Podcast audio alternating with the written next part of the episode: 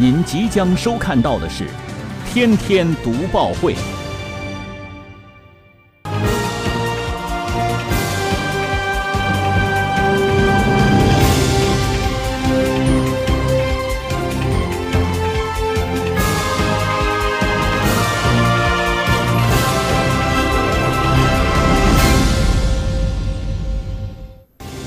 新闻有态度，做有态度的新闻。观众朋友们，大家好，欢迎收看《天天读报会》，我是张震。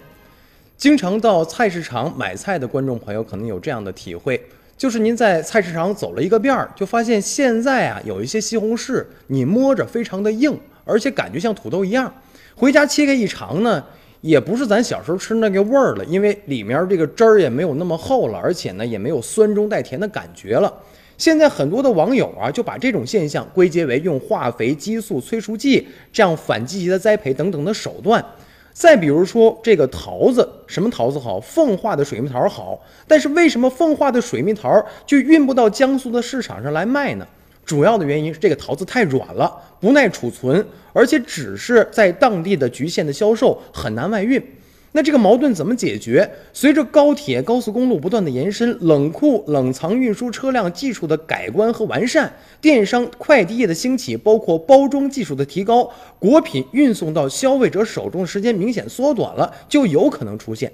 那么按理来说呢，消费决定了生产，消费者喜欢吃什么，农民就种什么品种，但实际生产当中呢，又不是这么回事儿。